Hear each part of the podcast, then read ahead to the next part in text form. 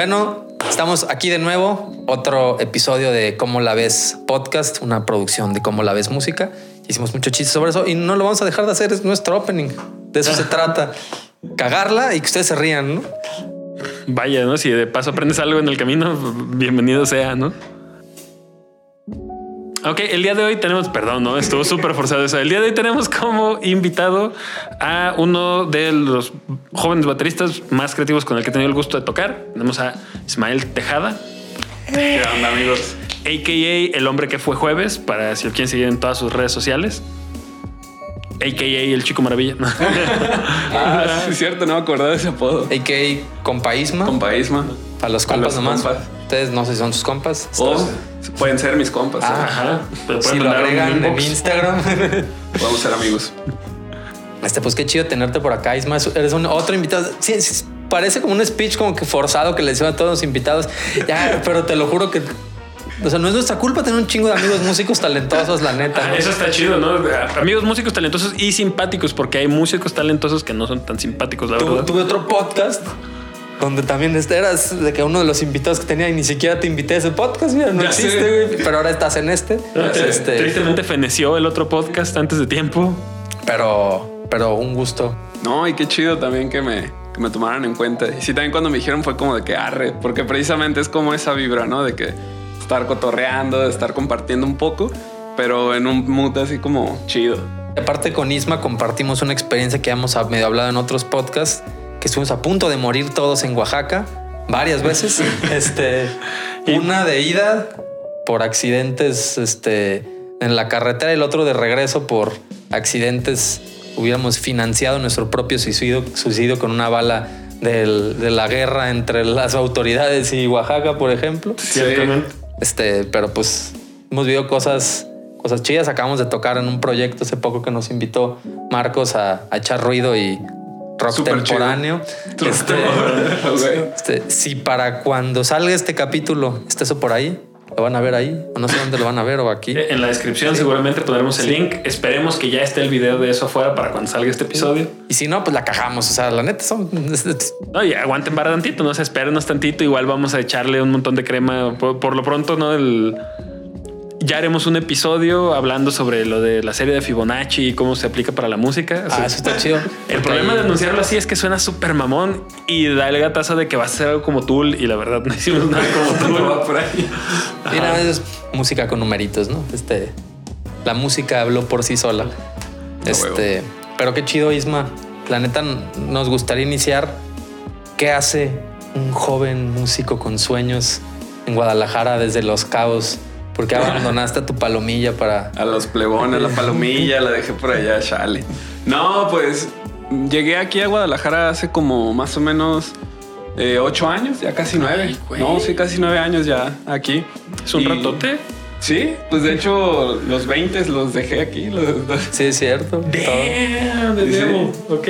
Ha estado chido también porque, o sea, el ritmo de vida es muy diferente, obviamente. Allá solo hay como tres cosas por hacer. Este, si quieres recrear el alma, pero aquí hay como un montón de cosas y te puedes ver muchísimo. Y sobre todo en lo que yo quería hacer, que era música, pues era como, ok, sí está la parte en donde hay mucho espacio, si quieres huesear, si quieres trabajar en hoteles, y eso es lo que te late, allá es el paraíso. Pero si tienes esta, este, como esta espinita de quiero hacer mi propia música, quiero este, tener esta experiencia de los estudios de grabación, tocadas, salir a otros estados. Y pues obviamente, primero era el DF porque ahí tengo familia. Entonces fue Ah. como que, ah, órale, pues vamos a ver. Pero Dios gracias, pues mis papás estaban separados. Entonces fue de que, pero si te quedas aquí o si te quedas allá. Entonces fue de que dije, ¿sabes qué? Mejor un lugar donde nadie me conozca, Guadalajara. y pues así fue. Este, como, como llegué aquí, ya ha llegado el tiempo, dije, ok, ah, pues vámonos a explorar, ¿no? A ver, vamos a ver qué, qué es lo que hay por allá.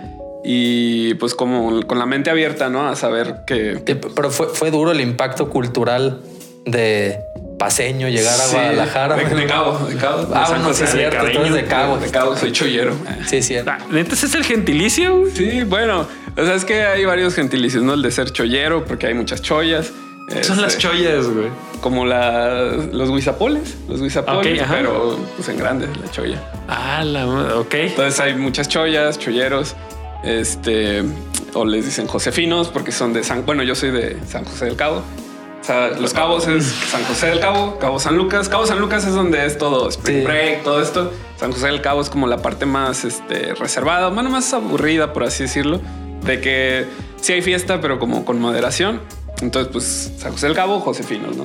O Cabeños, porque somos de los Cabos. Cabos. Entonces, decir Cabeños, Josefinos o Chollero, Cholleros. pues viene, viene siendo básicamente por ahí lo, lo mismo, Ok, ¿no? ok. Ah, Así como de repente dicen, ah, es que es Jalisquillo, ¿no? O es de Guanatos, o sea, Mm. es un poco lo mismo, ¿no? Tapatío, bien. ajá.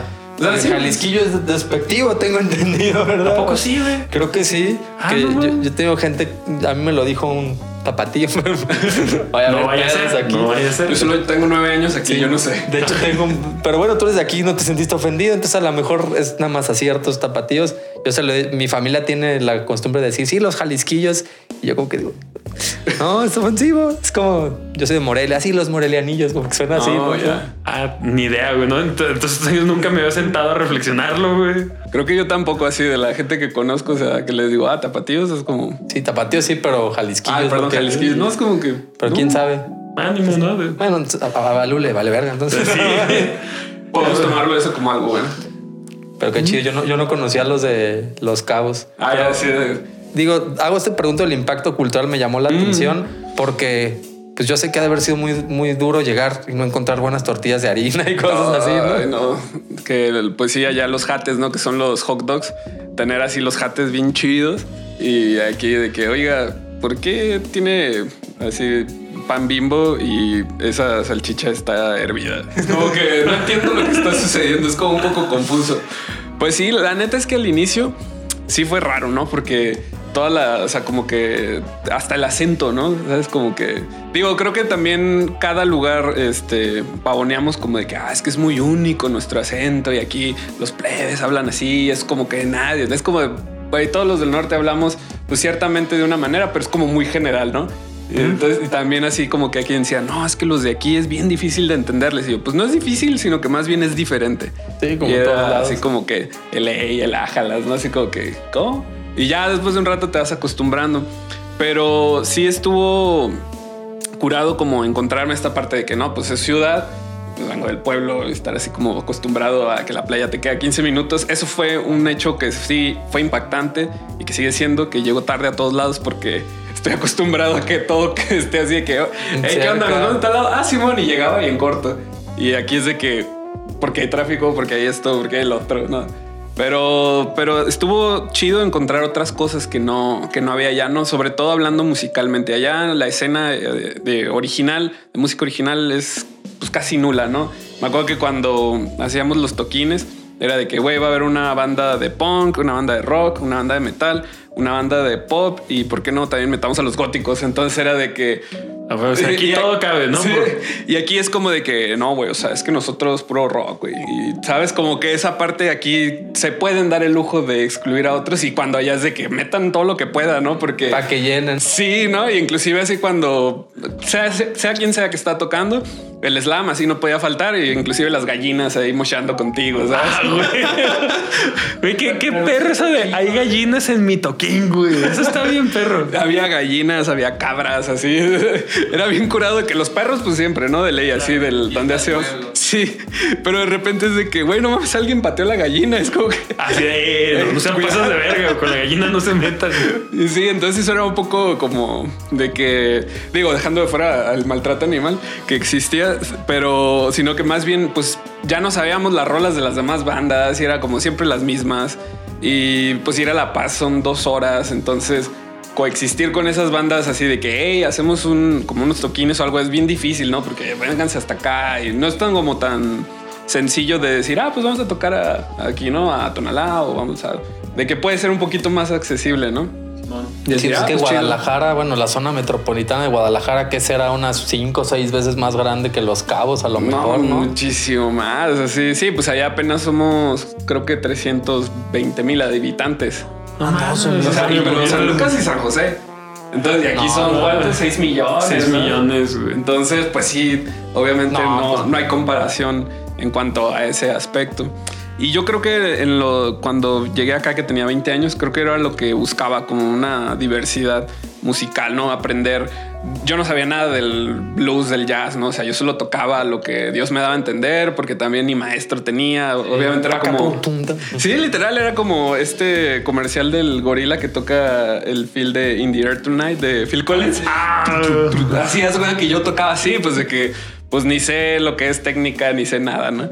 Y ya cuando llego acá, pues obviamente es que busco una escuela donde pueda aprender, donde pueda... A ver, pero espérame, espérame, espérame. O sea, tú dijiste, vamos a Guadalajara a la aventura, güey. O sea, no aventura. sabías, no sabías a qué venías. o sea, Obra de Sí. aventura. Bueno, llegué, O sea, llegué una vez, o sea, una vez sí me vine, que debo admitir fueron dos semanas, que una semana la invertí en conocer más bares que pues, universidades. Entonces fue de que me queda una semana, tengo que hacer algo y luego pasé otros tres días conociendo museos y luego fue de que, ok, me quedan cuatro días para poder ver universidades. Que bueno, siendo justos, en ese tiempo, universidades de arte estaba la UDG, el Cabañas, Fermata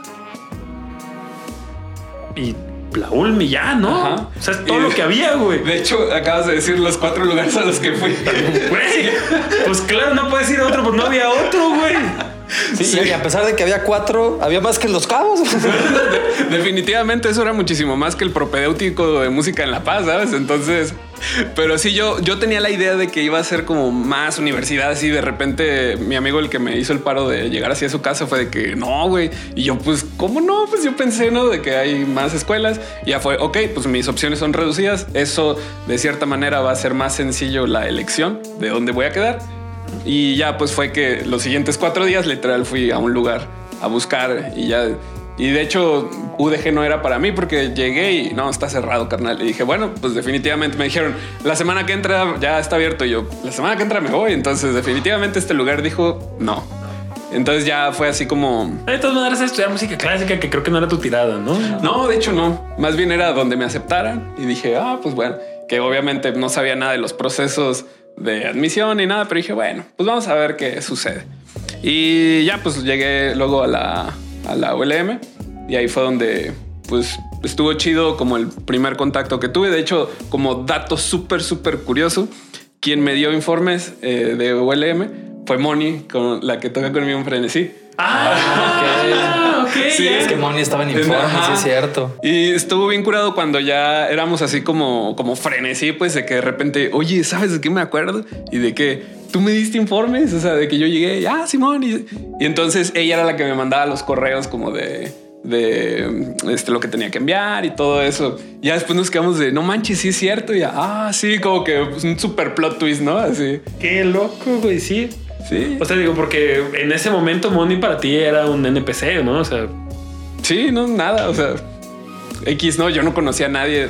Entonces, pues sí, así fue como ya después regresé y ya fue de que, ah, esta escuela está chida, empieza este, el ciclo en tal día y pues bueno, vamos. Eh, lo único que tenía seguro pues fue el boleto y un compa me hizo el paro, así que me dijo, güey, pues cállale a la casa, solo que yo en 15 días me voy a cabo, entonces pues ay, ya tú sabrás después qué haces, ¿no? dije, bueno, pues 15 días parece algo es razonable. ¿no? razonable. Es- Peor es nada, güey. Ah, sí, pues sí, de hecho sí, venía con otras expectativas y ya bueno. Entonces pues ya llego y pues nada, pues así fue como se empezó a dar las cosas en la escuela también, ¿no? En que empiezas a, cotorrear con los de tu salón, empiezan a hacer proyectos así de que no, güey, es que bueno, más bien te enseñan tus proyectos, ¿no? De que sí, güey, yo hago esta música así súper única eh, y no nunca la vas a encontrar en otro lado. Y de repente es como de, güey, eso suena tiesto, ¿sabes? Es como que, ah, bueno, pues sí. Y, y entonces ya empiezas a, a conocer gente nueva que era lo que me interesaba. Que, que no fuera solo gente que dijera, ah, es que vamos a tocar covers, ¿no? Sino que tuvieran como Sí, una que de- apertura. de No, hecho, hablamos- del paraíso de los covers, güey, ¿no? De hecho, sí, un montón de músicos de aquí. Se van para allá. Yo tengo varios amigos tocando allá. Está el Guayo, está el Johnny. Sí, Este. que el guayo me lo encuentro cada rato ya. Sí, saludos. Maje, guayo. saludos. Sí, vivimos en el mismo fraccionamiento, entonces Ah. a ya me lo- así me lo he topado caminando o en el súper y es de que, eh, qué pedo. Entonces, pues sí, o sea, realmente Cabo es eso, esa vida como más tranqui, que digo, eso sí se agradece un montón. Y ahorita que estoy yendo y viniendo, pues sí noto la diferencia de estar así en el tráfico, en el nuevo macro, aquí en el peri, de que, de que no, sí, esto va a ser más eficiente que el, que el Sex 80 y de repente es como, esto es peor que el Sex 80. Sí, de hecho cada vez están peor los camiones y cada vez está peor el tráfico. Este, pero pues Parte, ¿no? sí, exactamente. De hecho, y la única solución a esto, estadísticamente hablando y hablando de las nuevas como reformas eco, de ecotránsito, no sé cómo se le llaman, que se están hablando en las conferencias internacionales sobre esto y la chingada, es que mejora el sistema de transporte, pues no hay Claro. de otra. Que Pues mientras- sí. O sea, carros ya no, no va a caber en un punto. No, pues no. A menos ya. que pongamos segundos y terceros pisos, ¿no? Que, que la gente cree que es la solución, pero la Pero solución no, es, no, es- es tener... o sea, como, público como cuando, cuando ves así una película de Nueva York de un empresario o, o un güey, pues como que le va medio bien y llega en metro Ah, a sí. su trabajo, ¿no? O sea, Que, que fíjate que de ese pedo alguna vez vino Jonathan Maron, el bajista de los Group Collective, y sí nos, nos decía, o o nótese, esto fue una época antes de que existieran los amplis Rumbler.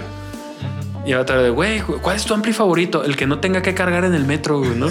Y ahí como que me agarró el pedo y dije, yo no me veo a mí mismo, o sea, deja en mi contexto, ¿no? Yo no me veo subiendo unas congas aquí al metro, güey. Ni de pedo. Sí, pues sí. Por, por mucho que el bar pero estuviera en la es salida, normal. ¿no? O sea, Exacto. Pues sí. Digo, otra solución podría ser que cada uno se regrese a su estado, ¿no? Creo que eso sería muy doloroso y no me gustaría. Sí, no, no, tampoco sería fan de esta idea. Esa idea, pero- sí, pero de repente imagínate si se fue toda la gente de aquí de Guadalajara. al contrario, ¿no? Ya- Si se fue toda la gente, ¿dónde va a ir toda la gente de Sinaloa? Ni modo que regreses a. Sinaloa, no la chica. O sea, lo único que va a pasar es que se van a ir todos los taqueros de aquí, ¿no? ¿Qué vamos a hacer siendo taqueros de Sinaloa en Guadalajara? Ya sé. Tú tienes varios aquí. Sí, de hecho sí, cerca. están muy chimbuenos, güey. Los tacos Ah, del. De hecho, hay unas chorreadas por aquí. Sí, los Sí, del Fermín. Están bien chidas. Buenísimos los tacos del Fermín. Ahí les recomiendo si vayan para allá. Y esto no es patrocinado. Si nos patrocina el Fermín, yo No, soy el primero que estaría orgulloso de, de haber conseguido este patrocinio. Recomiendo aquí abajo. Exactamente. no, sí, están muy chidos. Están muy chidos. Pero no, no sé en qué llegamos a los. Siempre pero- una buena conversación termina en tacos sin comida. Este, Fue una buena plática, sí. No, y es que además los tres tenemos como súper buen gusto para comer. La Por verdad, ejemplo, sí. las carnitas de Puebla. ¿Qué nivel? ¿Qué nivel? De no, los cochinitos. Accidentazo, güey. Es miren, la neta, soy muy sangrón con las carnitas. Porque, por, por, no manches, de donde vienes hacen las mejores carnitas. Y nos paramos en una, en la carretera. Se acaba de mencionar como el contexto general, ¿no? Nos metimos al arco norte y después dijimos, por aquí hay que buscar algo. Y No, es una mamada. Ah, Tiempo, tiempo. Antes de entrar al Arco Norte, tengo que hacer el, el paréntesis de la frustración con la que entramos al Arco Norte. Porque fue cuando fuimos a cargar gasolina y ya es de que, ok, esta es la última gasolinera antes de salir. Quien tenga que ir al baño, que vaya al baño. Quien tenga que comprar algo, pues sí, todo se armó. Y de repente ya estamos arriba y Marcos dice, oye, pues yo voy a querer algo, creo que fuiste por un café o algo al Burger King. Ah, que fue sí, así man. como de que, ah, sí, pero algo super light, ¿no? Y ya estando ahí de que, ah, bueno, también dame esto. Y, ¿Alguien más va a querer algo? Y no, pues no, todos íbamos así. Y de repente veo las malteadas y dije, "Mm, una malteada a las 7 de la Ah, mañana. sí, sí. ¿Por qué no? Y fue de que, oh, ¿sabes qué? Bueno, yo sí quiero una malteada. Y fue como un efecto dominó, porque de repente, ah, ¿sabes qué? Yo también quiero otra. Sí, ¿no? Y después, sí, sí. ah, oye, qué buena idea. se ¿Sabes una qué? buena idea la.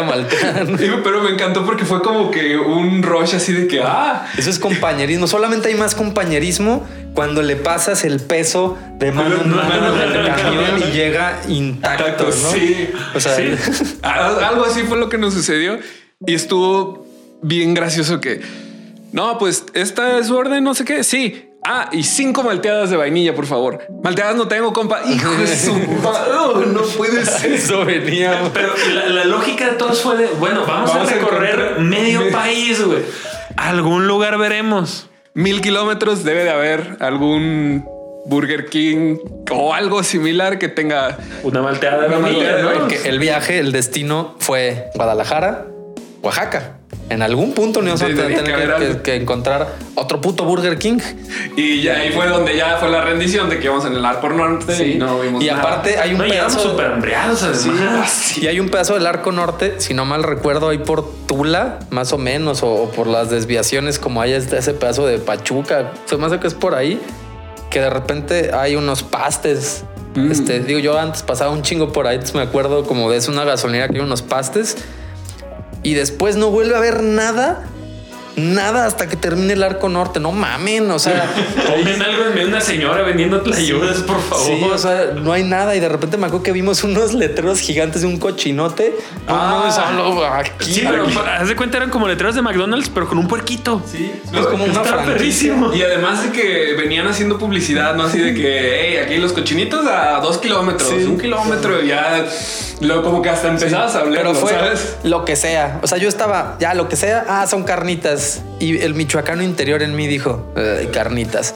¿Qué van a saber aquí en el pincharco norte seco, toda abandonada, la chingada, hacer carnitas? Y no sé si es porque tenía mucha hambre, pero la neta sí estaban, sí, muy buenas. De hecho, yo creo que han sido como de las mejores carnitas que he comido en mi vida. Pero es que además era impresionante de cómo es posible que en este lugar que está bien chido tengan unas carnitas tan buenas y de repente es como, bueno, es hora de ir al baño y entras al baño y entras al baño del 2030. Y o sea, estamos hablando que fuimos en el 2016. Sí, una madre. Fue de que, ¿qué? Sí, era súper impresionante esa madre, güey. Es el baño más fancy de mi vida. Sí, súper tecnológico. Miren, una o están muy buenos, este, o están muy buenos si alguien lava dinero ahí, porque no mames. O sea, pero que de repente llegamos al baño y ¿qué pedo? Aquí es esa puerta, puerta automática, si no se acuerdan. Y aventaban así cada dos minutos esencias, está automatizado, impecable, es uno de los baños más, limpios. para hacer un baño de carretera, no, no a ser un paraíso. De, hecho, Obama lo tiene. era, era, era un choco, era una disonancia cognitiva porque además el baño estaba como el triple de fancy de lo que meritaba el restaurante, güey. sí, era de tacos de carnitas. sí, como que ya vas preparado mentalmente de, oh Dios mío, aquí viene la odisea bien. Lo puedo, yo lo puedo todo, yo lo puedo todo. Y de repente, ¿qué está pasando? O sea, ¿en qué momento entramos al Hilton? ¿Sabes? Sí, Eso estuvo muy gracioso, la verdad. De hecho, yo creo que me ha tocado ver Marriott o lugares que con, con, con, baños más culeros, yo creo. es que sí lo creo, es lo peor del caso. O sea, yo sé que las personas se quedan así como de qué, pero de verdad es algo. No sé por qué no tomamos una foto. Creo que nos íbamos a ver también muy como. De hecho, se me, hace, se me hace que si hay una foto por ahí con Roger. afuera del lugar, debe de estar. Adentro del lugar. Adentro del lugar. Si la encuentro, la ponemos por ahí. Porque debe estar, estamos ahí en la mesa y yo, yo, yo de tener la foto por ahí. Digo, ya estuvo el lío aquí unos episodios antes. Este viaje fue con el Eliud. Pero eso del baño, yo me acuerdo un montón que alguien llegó del baño y dijo, no mames con el baño, tienen que ir. Y pues una parte dijo, ok, pues es un baño, güey. ¿Qué más? Pues? Cuando llegué al... Así. Además había rosas, güey. No sé por qué podías agarrarlas, o sea, como con papelitos celofán, güey. Es la cortesía más rara, güey, que me he en un baño, güey. O sea, si hay mentas, hay desodorante, lo entiendo, güey, pero ¿por qué hay rositas con celofán? no, güey. Es otro nivel. Y además yo creo que si encuentras la foto se va a ver el restaurante por fuera y neta lo van a ver y es como es un restaurante más. No es más, no sé si bajó la calidad o algo, no sé si alguien ha ido a él, pero sí, la, esa vez que fuimos todo estuvo impecable, todo sí, ridículo. No, sí, o sea, fue como no sé la vida diciendo, bueno, no te di malteada, pero te voy a dar dos cosas, o sea, no una, dos. O sea, porque además realmente, imagínate, ya veníamos así sentados tanto tiempo y no vas regularmente al baño, entonces lo que esperas es que en ese momento, pues bueno, que eso salga bien, ¿no? Y llegas y es como que, wow, no puede ser lo que está sucediendo aquí. Y de hecho, no, seguimos sin conseguir malteada. No, nunca hubo malteada. Nunca hubo malteada en ese viaje. Yo me acuerdo que Liud me etiquetó en una publicación porque fue a, un Burger King. Pero meses después. Ah, sí. No, creo que nos etiquetó a todos. Sí. Y fue de que miren, y yo sí de que no manches. o, sea, porque todavía llegamos a Oaxaca y a los dos Burger Kings que encontramos o que estuvimos buscando no había malteadas. Hasta dijimos las descontinuaron o qué, pero pues no, quién sabe, estuvo medio raro. Sí, últimamente la verdad es que el resto del viaje traigamos como reyes. Ah, o sea, la compensación. Sí, lo, del Burger King ya era así como de no, güey, no le vamos a bajar, ¿no? a la curva gastronómica que andamos manejando en el viaje. Yo ese viaje engordé como 5 kilos. Sí, también. igual, güey, sí. Sí, yo creo que tu carro se veía ya de regreso como, como un low rider, ¿sabes? Ah, ¿no? Con todos nosotros ya más. Por carretera, ¿no? Sí, no, estuvo, ese viaje estuvo chidísimo. Desde, o sea, desde ahí ya sabes que va a ser un buen viaje. Cuando llegamos a los cochinitos, yo creo que sí fue de que wow, esto se va a poner bueno. Eso era el inicio del viaje y todavía ni llegábamos a Oaxaca. O sea, que fue lo que estuvo más cabrón. porque además, bueno, llegamos yo que no sabía dónde íbamos, la neta, dije, ah, voy a Oaxaca, güey. Pues la neta puse el GPS para ir a Oaxaca, Oaxaca, no sabiendo que pues estaba todavía como retiradito de... Cuatro horas todavía más a llegar a Tlahui. Ajá. Pero lo veías en el GPS y dices, ah, está en corto, güey, son... No, no me acuerdo cuántos kilómetros, pero me acuerdo que mi razonamiento fue, es poquito más que ir a Chapala, ¿qué tan difícil puede ser llegar? bueno. Sí, no, pero no contamos que iba a llover, que iban a destrozar la carretera. Y que la carretera era algo que habían hecho con las patas. Entonces, De hecho, Y que pasaba entre las nubes, güey. Sí. E- Eso, eso está apar- padrísimo. aparte sucedió algo cuando íbamos de camino. Hay una parte que hay un cruce que es la Ah, libre. donde- ajá. O sea, que es donde está la libre, que ahí entras. Ay, ¿cómo se llama esta ciudad? Este pueblo, que era el pueblo de los topes, no sé si se acuerdan. Ese Ah, pueblo es famoso en Oaxaca. Disculpen, gente de Oaxaca, no me acuerdo cómo se llama, Mitla. Creo que es, es ahí que te- te- venden mezcal a madres, ¿no? Y es como. Pero nosotros pasamos que a las 9, 10 de la noche, algo así. Sí, ya pero justo cuando se va a dividir eso, creo que había otro camino como para llegar un poquito más rápido a Tlahuiltoltepec. Que es a donde íbamos. Que es a donde que- íbamos. Que ahorita hablaremos de Pero hubo un tormentón antes de que nosotros llegáramos y tiró el letrero que donde venían las divisiones. Sí, Entonces, entonces, en el, mapa, de repente, ah, y aparte no había muy buena señal por la Ah, sí es tormenta. y de repente ahí yo, yo era el que venía de copiloto. El GPS, sí, se fue al carajo porque no me decía y vimos caminos así y a lo lejos se veía uno de los pueblos que me decía que teníamos que atravesar, pero por la pinche libre. Pero pues entonces ya nos fuimos para allá y nos metimos a la libre y yo me di cuenta que estábamos en la libre ya después de que llevábamos bastantes kilómetros. Y Sí. creo que en ese punto nos pudimos haber regresado y hubiera sido mejor. Pero como que también pensamos eso, ah, es que según esta madre, nada más faltan 150 kilómetros, no es tanto, ¿no? Ah, ¿Qué, Pues tan, sí, qué tan mal puedes pero puede de estar? pinches curvas. Y en subida, de- no en subida a más de 3000 metros de altura, no mames. no, De hecho, no. en, en algún punto era así como de que ah, ya están prendidos los, los limpiaparabrisas, este, y no se ve, y con un trapo, o sea, estaban los limpiaparabrisas y uno con un trapo por adentro acá, y no se ve, hasta que en una de esas sacamos la cabeza por la ventana y dije, ah, chinga, aquí también está empañado. Así, ¿no? y nosotros así de, no mames, es que la neblina y la neblina y la neblina hasta el día siguiente que amanecimos. Descubrimos que eran nubes. Ajá, y ahí atravesamos las nubes en, Yo, en yo el carro. nunca, creo que es la única vez que, es- que he tenido las nubes tan espesas y tan, y tan cerca. O sea, que de hecho sacabas tu mano y te costaba trabajo diferenciar tu mano Sí. a esta altura y con todo y sacando la cabeza, ¿no? No, es tu Que digo, hay que reconocer que al día siguiente, ya después de haber me- medianamente dormido y de desayunar, o sea, asomabas la cabeza porque la- estabas arriba de las nubes y el paisaje que te tocaba. Si decías, güey, Se veían las nubes abajo. Sí. Estaba muy cabrón. dices, el Señor de los Anillos no tuvo una toma tan épica como esta, güey. No, y además escuchar que Benito Juárez necesitaba ir a hacer servicio y nunca apareció. Ojo, Benito Juárez no el personaje, sino otro niño que Ay, nunca un- supimos quién era porque nunca apareció. Sí, es que al, al pueblo de Oaxaca al que llegamos, voceaban, tenemos una bocina fuera de nuestro cuarto, donde nos quedamos donde voceaban, este, Juanito Pérez, este, Reportes preséntate de- a no sé qué, este, María, este, te solicitan en el área de tal tus obligaciones, porque los chavos a la escuela que llegamos tienen como obligaciones de atender en la cocina, en los baños, en los quehaceres de, de la escuela y de repente, Benito Juárez, no volviste a llegar a clases a tiempo ayer, estás castigado de no ser por portado Benito Sí, Juárez. pero todos los días, todos, Todos los días. No hubo un día que Benito Juárez no. No- no- ningún día faltó en ese altavoz Benito Juárez, ¿no? Sí. Y nunca supe quién era. No, ¿no? no, nunca lo vimos, nunca De supimos. hecho, yo estoy genuinamente preocupado. A lo mejor algo le pasó, pobre Benito. Sí, o sea, y además me acuerdo que era como de que, hey, truchas para ver quién lo tiene de alumno, ¿sabes? Ah, como para ver, Ah, ah, sí, cuando vean así de que, ¿cómo te llamas? Benito Juárez y decir, ah, mira, Es ese este morro, ¿no? Sí, y no, pues así de que, o sea, conocimos a todo mundo y pues Benito Juárez, quién sabe dónde estaba. Ok, ahora para darle un poco de contexto a la gente que nos escucha, ¿no? Y sepa más o menos qué, qué rollo, pues fuimos a Santa María de Tlahuitoltepec, que es este pueblo que está en, en Oaxaca, que tiene la peculiaridad de tener el SECAM, el Centro de Estudios este, Musicales de la Cultura Mije. Entonces, pues en, en este pueblo se congregan un montón de, pues de personas que van a estudiar música. Y de hecho, en, o sea, en Tlahui la escuela te ofrece la opción de que vivas adentro de la escuela. Eso, la neta, está bien chido.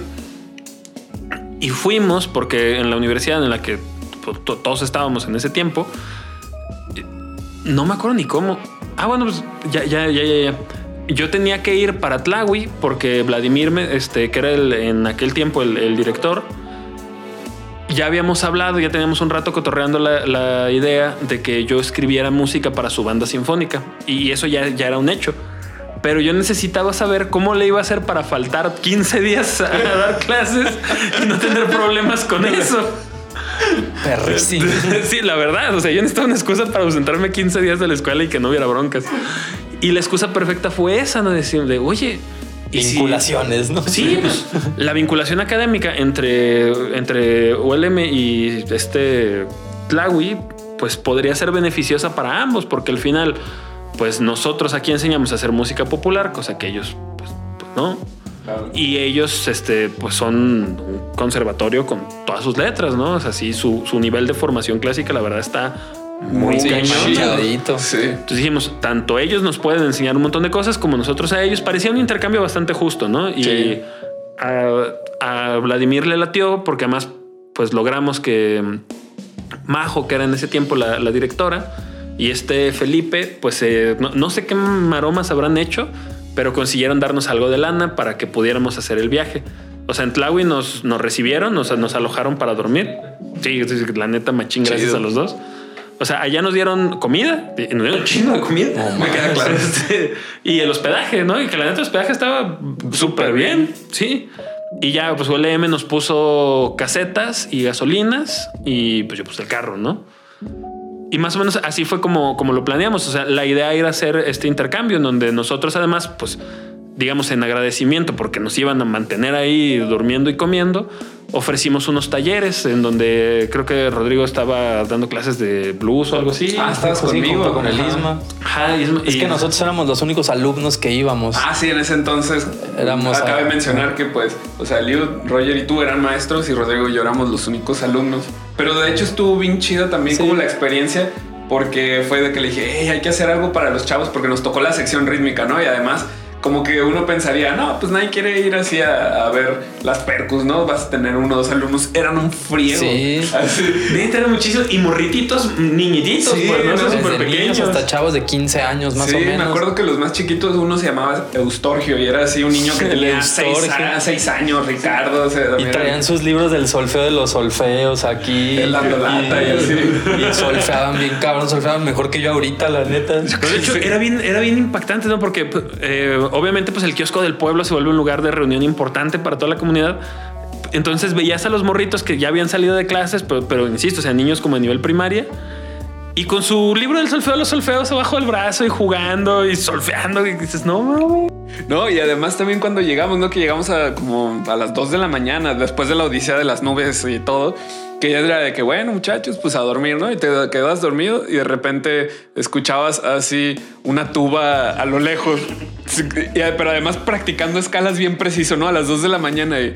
¿Qué pedo? Eso no se escucha como un animal salvaje. Pues, este, es un poco aterrador esto.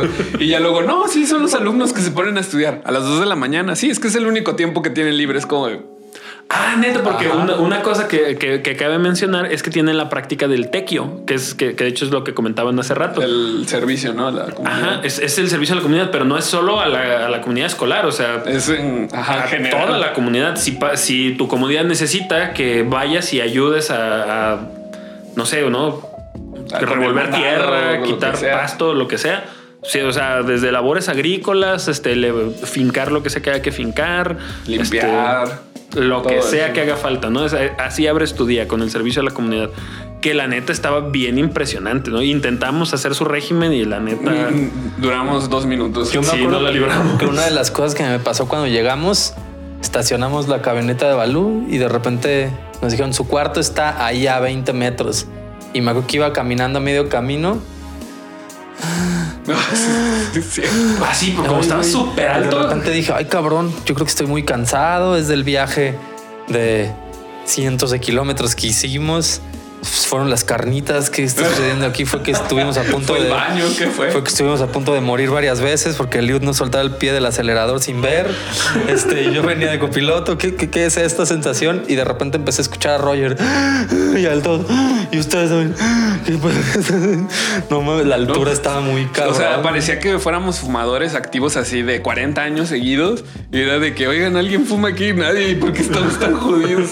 Y, y de caminar 20 metros, algo así bien Sí, o sea, literal, los aviones te pasaban así. Te tienes que agachar de que ya estabas a punto de llegar a ese punto. Tlahui, según yo, está como a 3300. Estaba muy alto, ¿no? 3500. No sé cuánto, de pero era demasiado alto. O sea, ya cuando ves así las montañas a lo lejos, pero o sea, tú las ves así, ¿no? Y ya cuando las ves así, dices, ah, caray. Y las nubes allá abajo, no. Ajá, todo así. Sí, no, estaba, estaba muy impresionante eso. Pero Ay, sí. Y hasta eso, o sea, bueno, de, de Simón, ¿no? O sea, co- como con todas estas cosas de, ah, huevo, están el montón de morritos ahí en corto.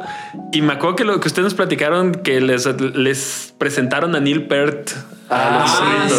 sí. No, eso estuvo bien chido. O sea, de que en un, o sea, porque empezamos a mostrarles un poquito de, digo, también obviamente fue como bien curado ver de que les hablamos de blues, ¿no? O músicos. Me acuerdo cuando fue de que los Beatles y los Beatles, ¿quién? Y fue así de que, no manches, no conocen a los Beatles. Sí. Así como que... Yo me acuerdo mucho de la cara de un bate, de un chavo que tocaba la batería cuando les pusimos Led Zeppelin, pero no me acuerdo, creo que fue como rock and roll. Ta, ta, ta, ta, ta, ta, ta, Sí. ta, ta, ta.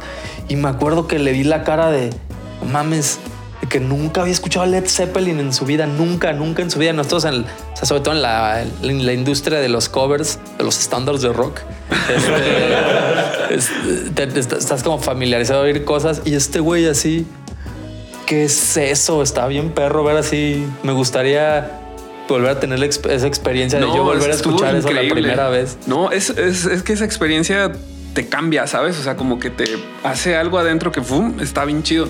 Yo me acuerdo que precisamente lo decías de Neil Peart.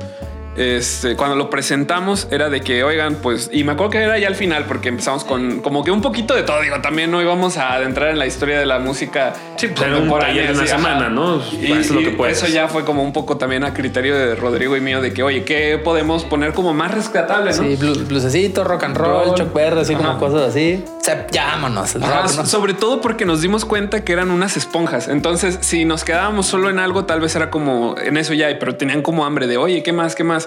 Y ya cuando llegamos a Rush, me acuerdo que fue de que, pues a ver, busquen información de este baterista y les pedimos un trabajo escrito, o sea, acerca de, pues, qué opinaban de la vida de Neil Peart, sobre todo porque yo ya sabía que su vida era como que muy, fue muy dura, ¿no? Bueno, también en paz descanse, ya, ya murió.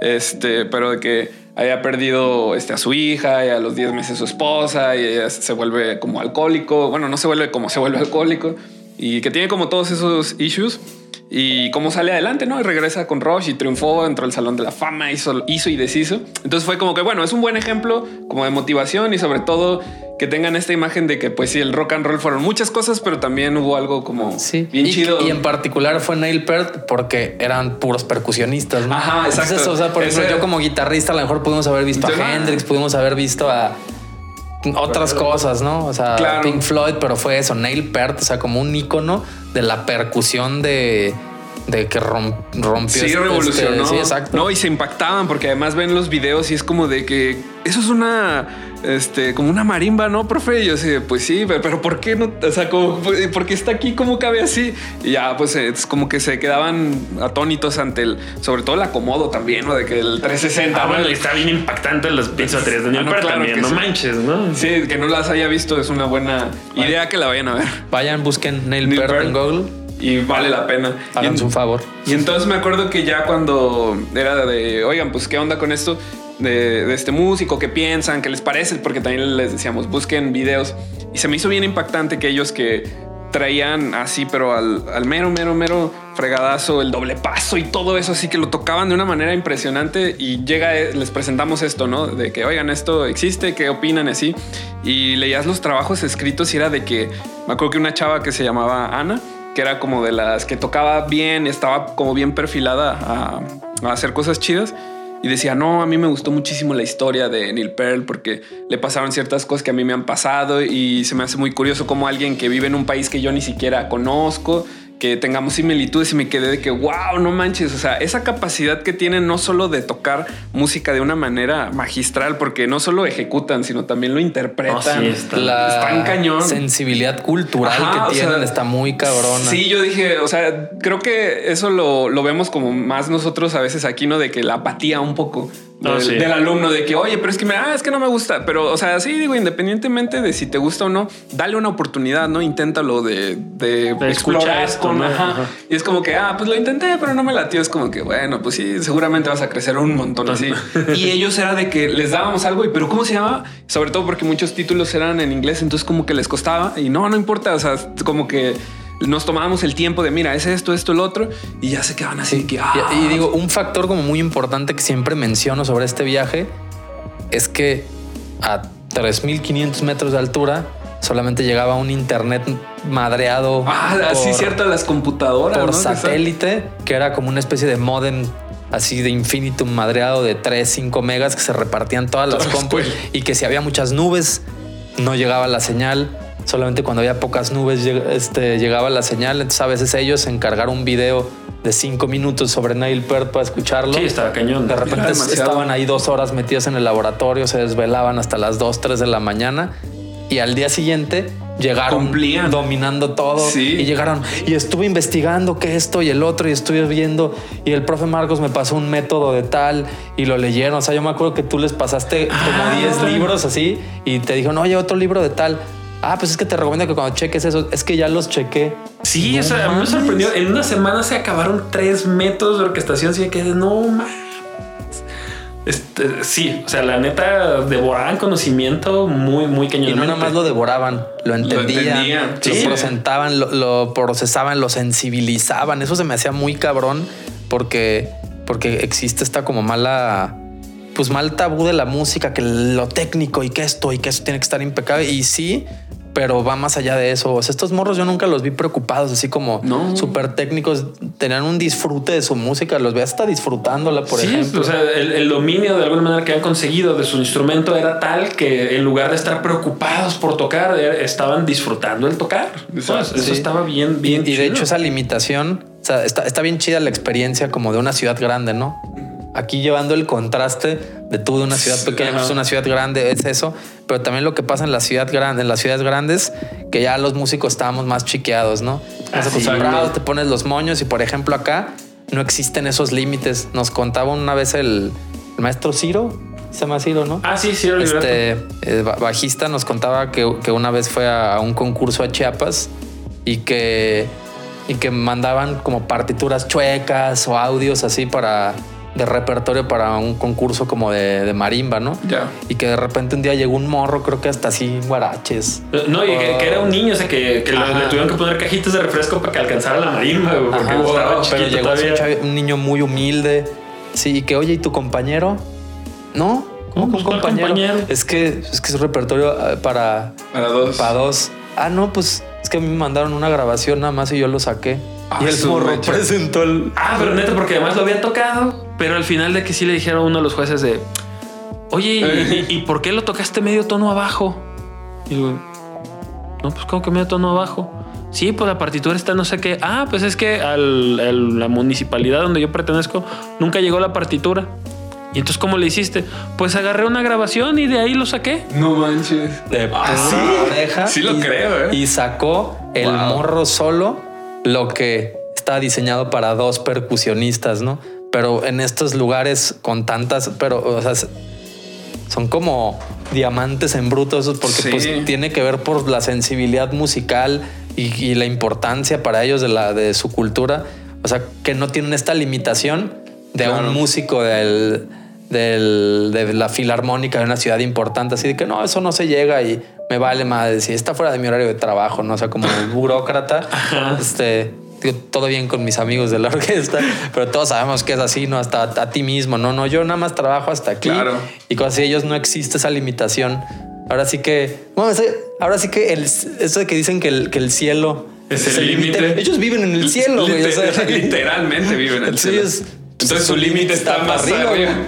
Sí, no, de verdad es, es impresionante cómo el chip mental que tienen, ¿no?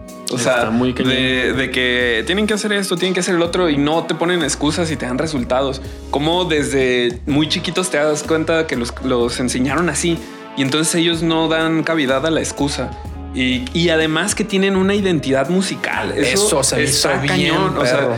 Eh, bien, perro. Y que aquí digo, yo, yo lo vi este, con estudiando y todo, que de repente perdemos la identidad cañón. Ah, o sea, como que, ah, Simón, esto no sé qué. Pero de repente es como que, hmm, ¿por qué todos sonamos igual, no? Y ya es como que. Y ellos no, o sea, dentro de, de lo que hacían tenían como una particularidad muy, muy chida. Además de que eran, o sea, chavos que eran Oaxaca, Veracruz, o sea, como que no era solo un, solo espacio, sino que de ahí se concentraban varios puntos. Sí me quedé de, no manches, o sea, es que está brutal cómo procesan la música y cómo además son impecables en los que hacen. O sea, porque además podrías decir tú, no, pues son muy buenos músicos, pero pues se levanta a las 2 de la tarde y no entra a clases y es como que se levantan a las 6 de la mañana, a las 5 porque a las 6 tienen que hacer exactamente. el servicio, tienen que limpiar los baños, tienen que ayudar a las señoras con las tortillas que se molía en la mañana el maíz para hacer, para hacer las tortillas en horno de leña lo que significa que había que cortar la leña. Exactamente. Digo, porque como que nadie lo piensa, ¿no? Sí, como que lo das por default, ¿no? Prender la estufa es como la hornilla, sí, chido. Sí, no, La neta no, hacíamos nada de eso. Nosotros nos daban nuestras tortillas de este tamaño, así, recién hechas en horno de leña, con frijolitos negros cosechados de la región. Nunca, yo creo que nunca había probado unos frijoles negros tan buenos como las que nos daban. No, fue algo quesillo. Y además de que nos trataban como con un respeto bien chido de que ellos se peleaban por las mesas así de que eh, para tener una mesa chida.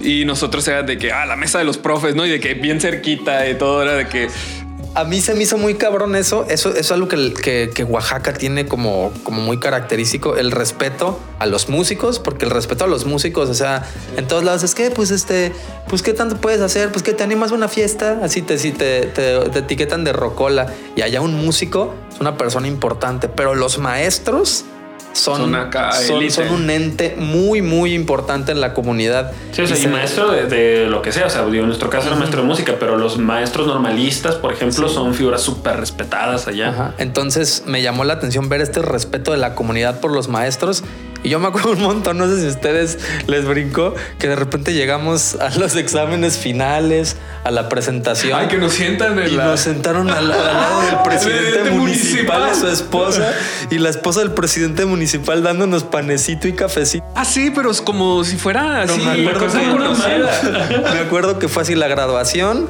y nos pusieron a darles títulos junto con el director el presidente municipal, su esposa y, los, los, valedores, nosotros así. Me acuerdo que yo de repente estaba pensando, ¿qué carajo hago aquí? ¿Por qué me sentaron con el presidente municipal? Pero, o sea, a mí yo me sentía fuera de ahí porque dije, no mames, o sea, yo tengo que agradecerles a ellos más de lo que ellos tienen, pero es eso. Gracias por haber traído conocimiento, el poder y el hambre del conocimiento que, que, que, es envidiable, porque o sea, no es nada más lo que tú decías como buenos músicos. Sí, sino como seres humanos. Y la importancia de la cultura, que la cultura no es nada más la música, ir a ver la, las danzas típicas de Jalisco y eso, o sea, la cultura es mucho más que eso, la cultura es la comida, el comportamiento de tu gente, las actitudes, este, o sea, como aquí que todo, nadie, yo a nadie lo vi diciendo, chale, qué hueva que vamos a ir. Ah, tenemos que ir a hacer eso, todos vamos, pero el día de mañana a mí me van a ayudar también, ¿no? Ah, no, fue Benito Juárez. Hay el, negrito en la arroz, obviamente, fue Benito Juárez. Benito Juárez, pero lo... Revoltoso desde siempre. Lo, condenaron con ese nombre. No es machín. No, pero sí, sí está cañón como... Me acuerdo que los de nuevo ingreso tenían que a fuerzas bailar y presentaban números de baile que generalmente era como este, esta danza del borracho, donde el hombre hace como que está borracho y la mujer tiene la botella acá y todo eso. Y nadie se quejaba de que es que ya no bailo, es que, ¿sabes? Como que todos de ah, que lo te tienes que bailar. es, es, un orgullo para ellos porque es danzas tradicionales que representan a su región. Claro. Que, luego, o sea, tuvimos chance de hablar, obviamente, pues con Vladimir, ¿no? Este, el maestro Bonifacio, que también. Ah. A, mí me cayó machín bien, la verdad, era un tipazazo. Entonces, por ejemplo, con, con ellos, ellos tenían esta conciencia de decir, no, pues es que el ritmo es movimiento, entonces pues la, o sea, la danza es parte de la formación del, Del- músico, porque es lo que le da el sentido del ritmo, ¿no? Y sí fue como de, Tiene mucho claro, sentido. sí, por supuesto, ¿no? O sea, de cosas que uno ya tenía rato pensando, pero que dices, ah, ok, que esta persona te lo ponga en palabras, pues de alguna manera ayuda como a que cuaje, ¿no? Sí. es- y eso estaba bien chido porque también es eso. O sea, de repente ves, veías las coreografías porque no te acuerdas, había algunas cosas que sí hacían como en cuadros de danza, ¿no? Ajá.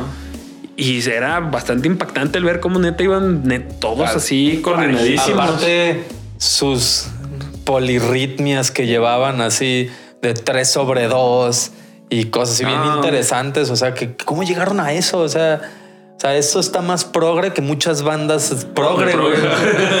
Sí, o sea, y aparte, imagínate un grupo grande, ¿no? ¿Cómo lo diriges? ¿Cómo lo mantienes ahí? Brutal, o sea, neta, otro nivel. De, Sí, de- definitivamente. De hecho, si tienen chance, o sea, la- para la banda que está escuchando el podcast, este pueden buscar en YouTube Secam Tlahuitoltepec. Este, híjole, tienen varios discos en Spotify que están súper buenos. Igual ponemos ahí links y eso. ponemos los links, este, tienen varios videos en, en YouTube. De hecho, cuando tuvieron, o sea que ya ahorita deben de estar como por su 40 aniversario, pero tienen videos de- del 20 y del 30 aniversario y echaron la casa así por la ventana. Como cosa rara, tienen unos videos ahí con Trocker, este, que, que la neta están bien buenos. Están También grabó con ellos esta Natalia La Lafourcade. Ah, fue cuando entendido. Vladimir nos dijo, ¿no? Sí. Que estábamos cotorreando y nos comentó un poco de los artistas que han venido y pues sí dices, oye, son élite ellos, ¿no? Así machín.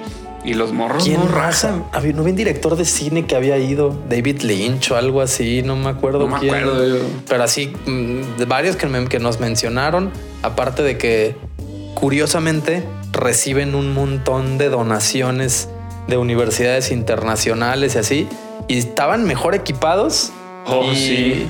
que Que muchas escuelas en las que muchas trabajamos escuelas aquí, las trabajamos y que muchas orquestas de aquí también, de ciudades más Ah, sí, es cierto. Además tenían el taller de reparación de instrumentos. Sí, sí. Que ellos mismos, o sea, cuando, o sea, conocen la vida que tiene el instrumento, es como que, hey, esto necesita esto, ok, vamos a repararlo, ¿no? Y la persona que se, reca- se encargaba de todo eso es como que es un ciclo sin fin aquí. O sea, es como entras, toma el instrumento, el instrumento empieza a tener algo, mándalo para acá, se regresa y vuelves a funcionar. Es como, no se desperdicia nada aquí, ¿no? Sí, está bien chido. Caray. no sé por qué volvimos en este punto ahorita que lo estamos hablando. Pero yo tenía hijos que venir a mantener, ¿no?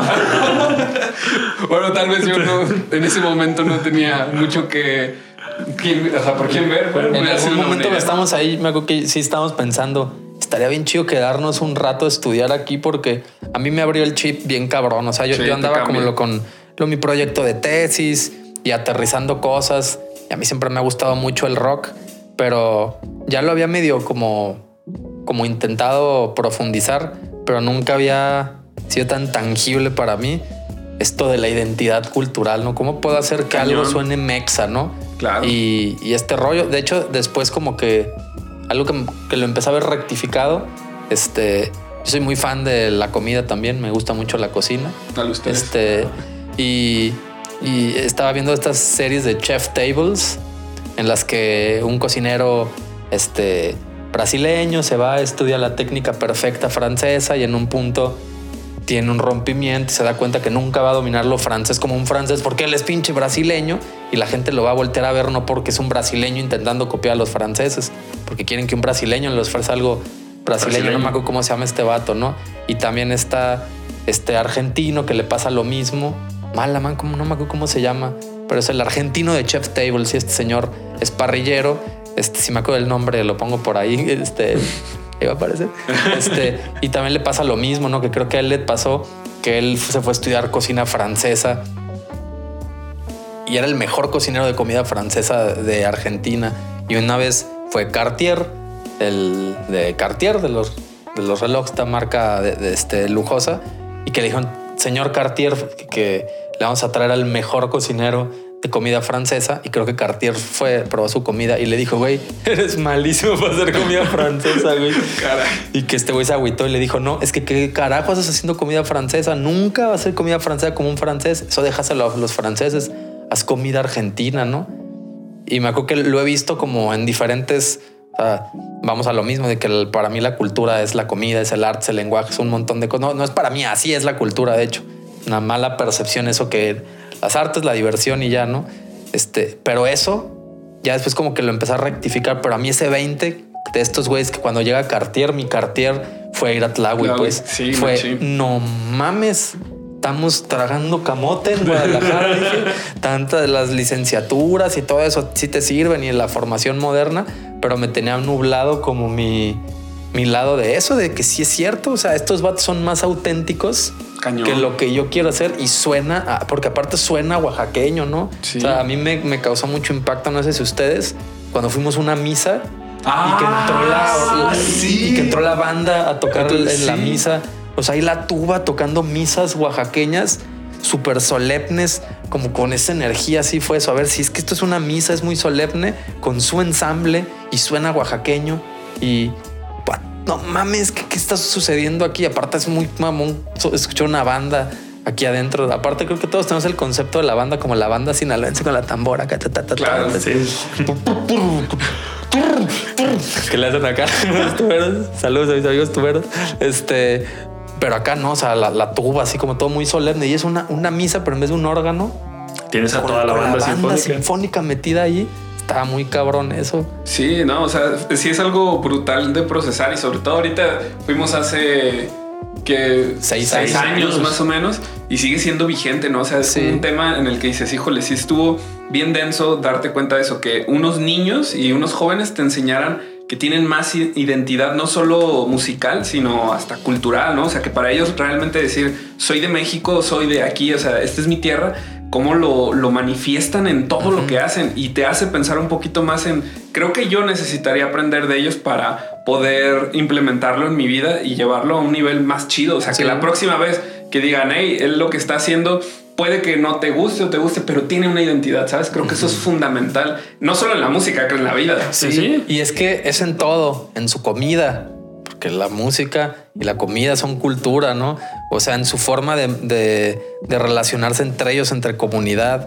O sea, este rollo de que todo se hace en el centro del pueblo, afuera de la alcaldía, Ah, sí, donde está- está, la está cancha de básquet. Entonces ahí también son los partidos de básquet. No, y que además me impresionó mucho porque en ese momento era de los niños, creo que se llamaban los niños tiki, los que jugaban Ah, sí, los niños tiki. este, eh, básquetbol descalzos. Y, y ya ves que ahí también lo hacían. O Sí, sea, que sí exacto. los veías así de, pero unas pirinolitas así súper descalzos. Sí, y en las canchas esas de básquet, de aparte no de básquet, de, Ajá, de, ajá, de que luego ponen la portería de fútbol. Eso fue muy curioso, no encontrar canchas de fútbol, no puro básquet, Básquet. puro básquet. Sí, era el deporte de ahí. ¿Quién De- por qué? Eso está bastante curioso, pero además también buenos en eso, ¿sabes? Ah, sí, güey. Y pero era de cemento la cancha, o sea, no era, No era, ajá, de, de- ¿cómo se llama esta madera de- que se usan del- ¿Duela? de duela, o sea, no era duela, eran Cemento era de y de- 12 y de- del día. y descalzos. Digo, co- co- como te la puedes topar aquí en cualquier este, unidad deportiva de, de- de la colonia, pues, ¿no? Es más, hasta me acuerdo mucho que me llamó la atención el speech del padre de la iglesia. Yo no soy particularmente una persona muy este que este religioso. católica, ¿no? O sea, digo, tengo formación así, pero así que sea como.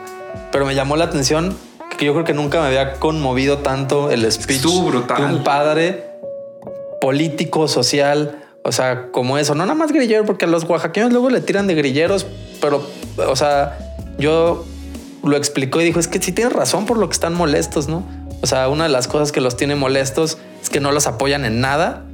No sé si eso haya cambiado, pero, pero pues normalmente no los apoyan en nada y ellos hacen todo y de repente el gobierno va y se para el cuello que hizo cosas y eso les molesta un montón. O sea, no hicieron nada, ¿no?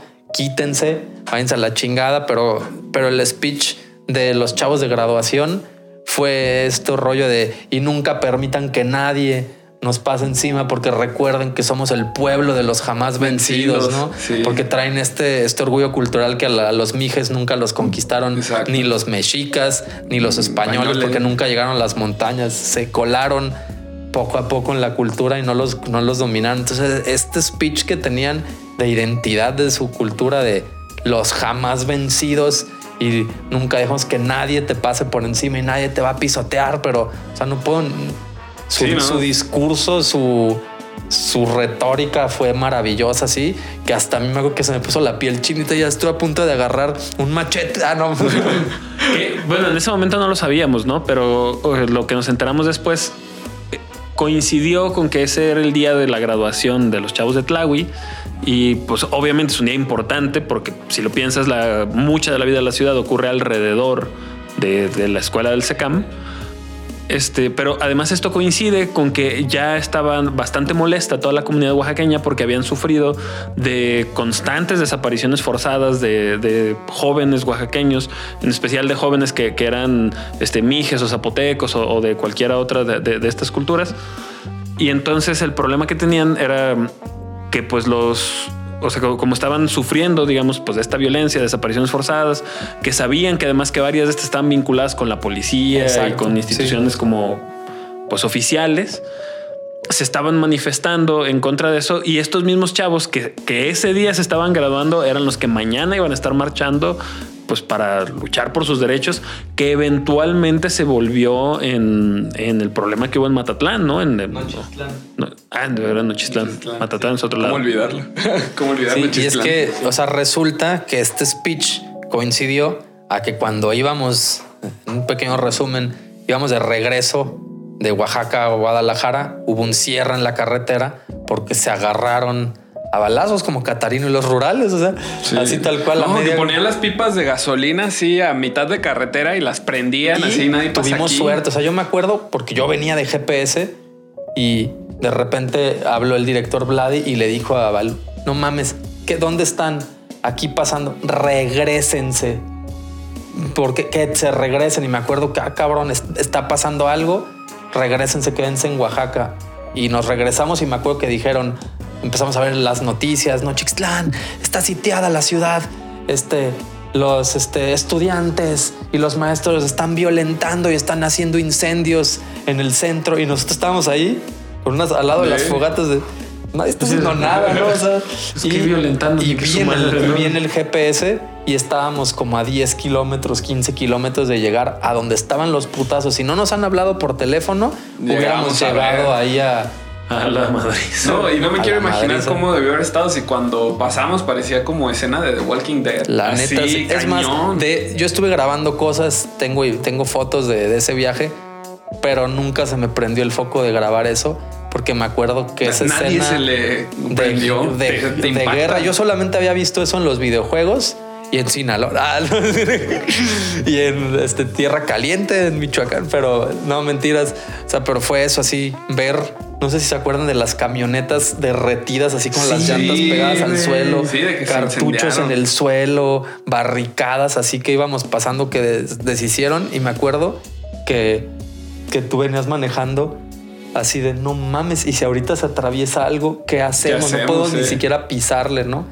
Y me acuerdo que pasamos y como 10 minutos después, como que de hecho, creo que hasta ahí nos cayó el 20 de güey. de todo lo que vimos. O sea, estuvo fuerte porque aparte de este camino, no sé, se busquen en su pinche mapa, no sean atenidos. Este Nochixtlán es como el lugar donde la pasada como para ir hacia Puebla, la Ciudad de México. La otra opción era darle dar la la vuelta, vuelta por arriba como por Veracruz, que Y era un pinche vueltón y también peligrosísimo. Y la otra vuelta era La atravesar sierra, ¿no? por, la La costera y atravesar por Guerrero y mi querido Michoacán, este, por la costera y la No, misma. No, no, no, O sea, no está y- tan padre, la verdad. Y era un vuelto nonón. Pero pues entonces estábamos tan mortificados que lo que hicimos es que nos quedamos tragando y pisteando caguamas en un motelito que encontramos que era como un hostal. No, no, no, un hostalito. No hostal- sí, hostalito, porque no sí. es lo mismo que cinco güeyes se quedaron en un hostel a cinco güeyes en un motel. Sí, güey, sí, son dos situaciones muy diferentes. En un hostalito te pueden asesinar. Una Es película muy gore. Entonces también ustedes deciden. Quedamos vivos, güey. Pisteamos, nos la pasamos perro. Amigo es amigo. Sí. Pero sí me acuerdo que una parte de nos estaba preocupados. Pero no mames, estábamos comiendo delicioso, paseando por ahí. Y ciertamente, ya que, ya que estábamos cerca, digo, también ahí el espíritu aventurero del Liud fue de que, ah, bueno, pues, él fue, habló con los maestros, se enteró cómo estaba la cosa. Dijimos de, sí, sí. ok, o sea, el problema es, ir para allá. No vamos para allá. pues, ¿no? Aquí estamos a salvo, estamos a salvo. Aquí Pero- nos quedamos. De hecho, creo que esto, lo hablamos en el episodio de, de, de. Para mí se me hizo muy cabrón que una vez me habló mi mamá a decirme, hijo, estoy viendo en las noticias que está pasando un desmadre, que están incendiando este, y, que hay, y que están prendiendo fuego enfrente de la, Del Zócalo. del, zócalo, ¿no?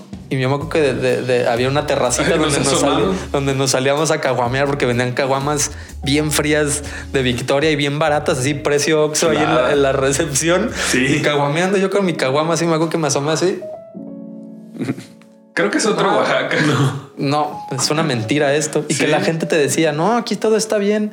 Y a nosotros hablamos, al- no sé si esto deberíamos estarlo mencionando, pero hablamos a la Policía Federal, A la Capufe. a la Capufe, a todos lados y nos decían, quédense, resguárdense con muchísimo cuidado y súper alarmistas. Y la gente nos decía, no, de hecho me acuerdo que nos animamos a irnos porque en una fondita que comimos delicioso, este, Los camioncitos, ¿no? Que salían. Ajá, nos diferentes dijeron, "Ah, lados. es que hay unos camioncitos, síganlo.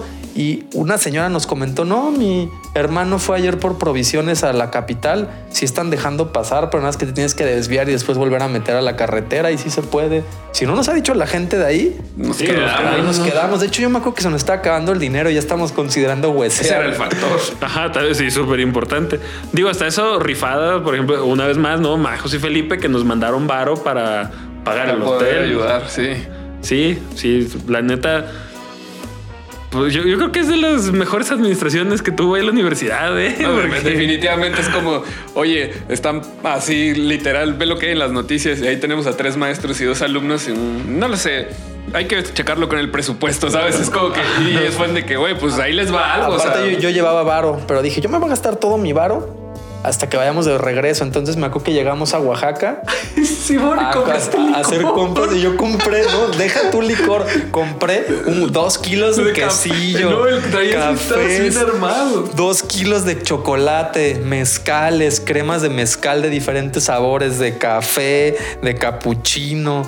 O sea, yo traía un ejército así Pa- y, de, y de repente me dicen, uy, no, nos vamos a quedar a vivir aquí una semana y yo me había gastado todo el dinero. Yo.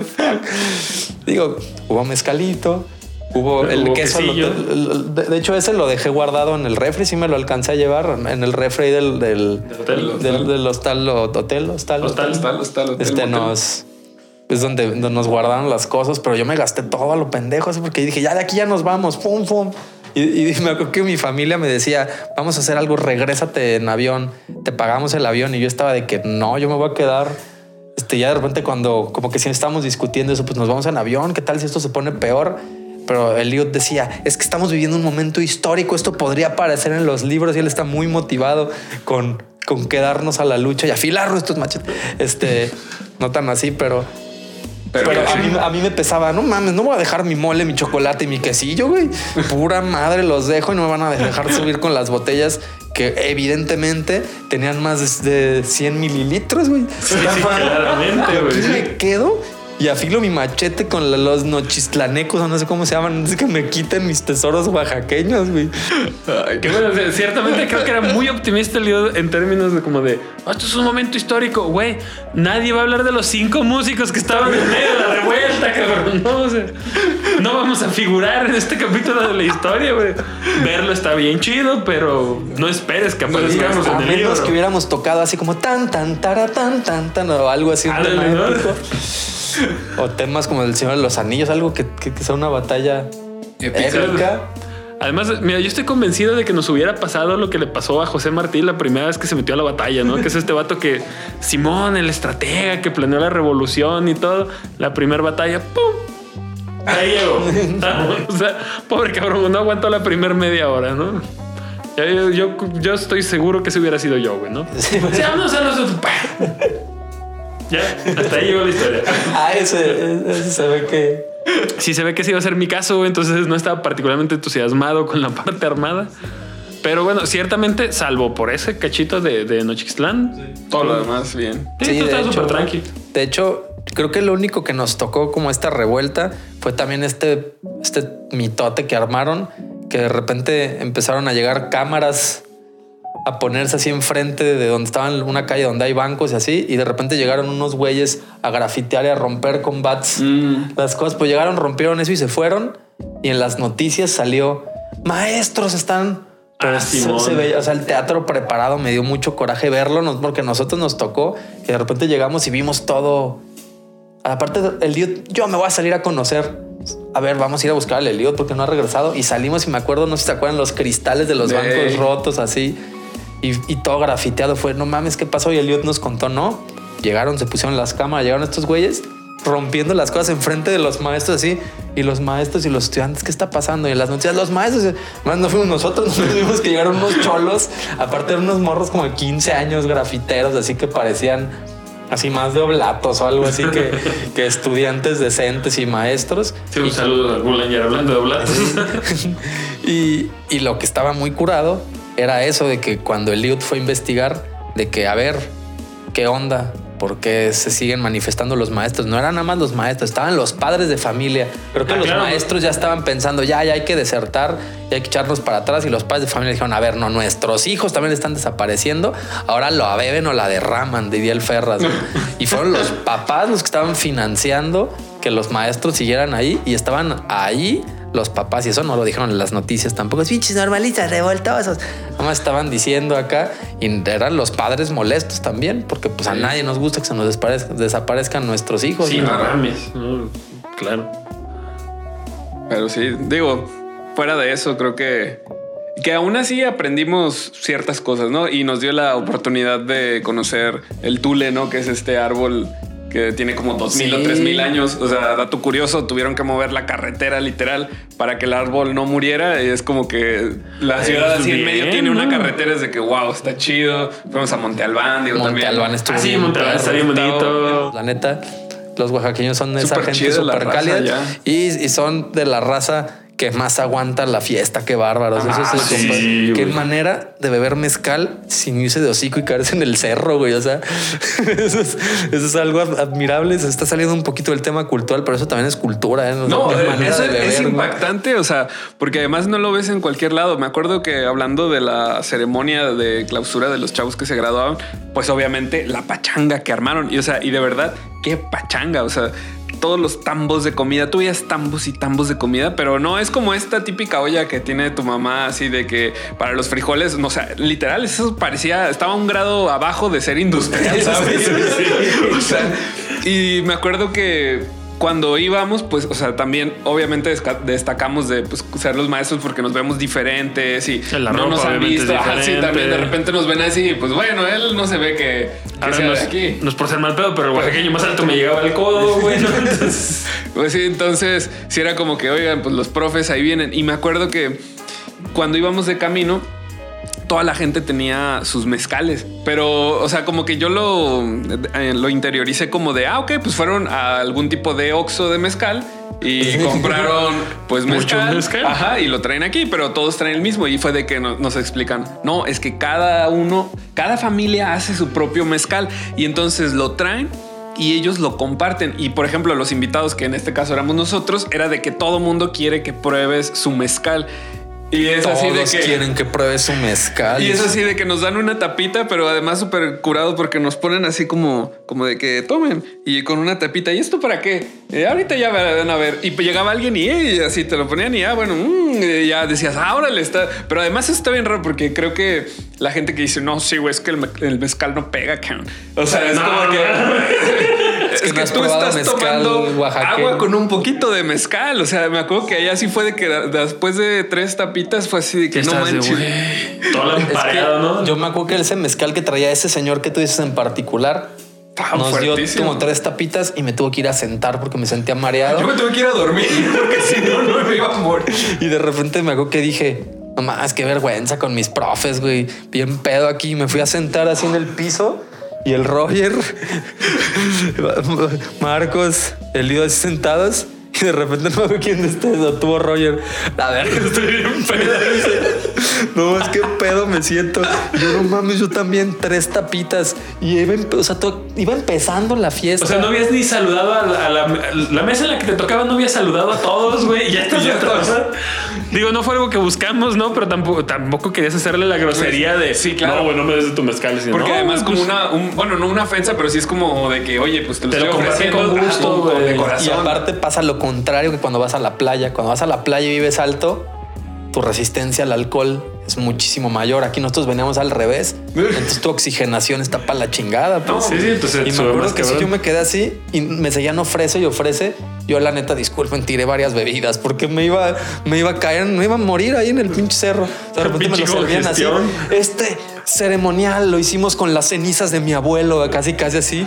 Y yo así, no mames, y le daba. quiero decirle que no. Y lo mejor es que todo estaba bien bueno. No, sí estaba todo estaba buenísimo. Y nada más de repente me acuerdo que nos dieron, disculpen también lo que voy a contar, nos dieron un tepache artesanal con achiote y Ah, cenizas. sí, sí. Pero a eso sí me ¿eh? No, estaba bien bueno, güey. Así me chingo como cuatro Estaba, vasos. estaba pero- bien bueno, pero en treso, los mezcales, Y la comida. la comida, que, que es- Estaba estamos bien. tragando De hecho, la comida eso fue la que nos alivianó. Ajá, Pero porque ya sí, venimos acá, yo nunca, nunca, y de repente, otra vez regresamos. me acuerdo que me dijo un chavo, maestro, ¿y a usted le gusta la cerveza?